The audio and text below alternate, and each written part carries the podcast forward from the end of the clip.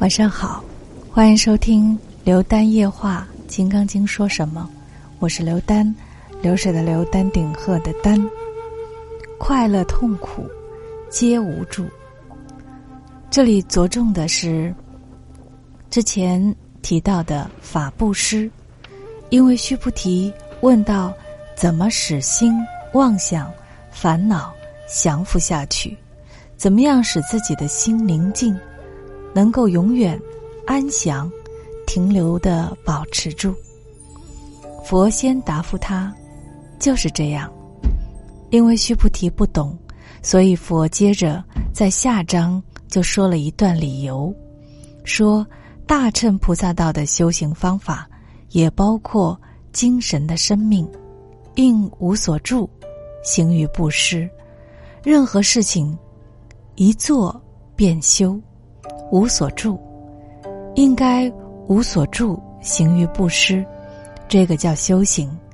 你的心里的行为，随时做到无所住，一切都布施，也都丢开。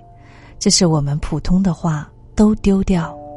禅宗经常用一句话：“放下，就是丢掉。”做了好事，马上就需要丢掉，这是菩萨道。相反。有痛苦的事情，也一样要丢掉。有些人说好事儿我可以丢掉，就是痛苦丢不掉啊。而实际上，好事跟痛苦是一体的两面而已，一个是手背，一个是手心。即使说好事它能够真丢开的话，其实痛苦一样是可以丢开的。所以。痛苦也是一个很好的测验。如果一个人碰到烦恼、痛苦、逆境的时候丢不开，就说明他碰到好事儿也丢不开。儒家经常告诫人不要得意忘形，这是很难做到的。一个人发了财、有了地位、有了年龄或者有了学问，自然气势就很高，得意忘形。所以，人做到得意不忘形很难。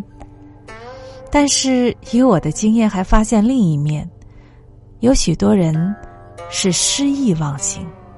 这些人可以在功名富贵的时候修养蛮好的，一到了没有功名富贵的时候，反而完了，变了，自己都觉得自己矮了、小了，变得失意忘形。所以，失意。忘形和得意忘形，同样都是没有修养，都是不够的。换句话说，是心有所住，有所住就被一个东西给困住了，你就不能学佛了。真正学佛法，并不是叫你要崇拜偶像，也不是叫你迷信，应无所住而行布施，是解脱，是大解脱，一切的事情。物来则应，过去不留，等于现在引磬一敲，下楼就下楼了。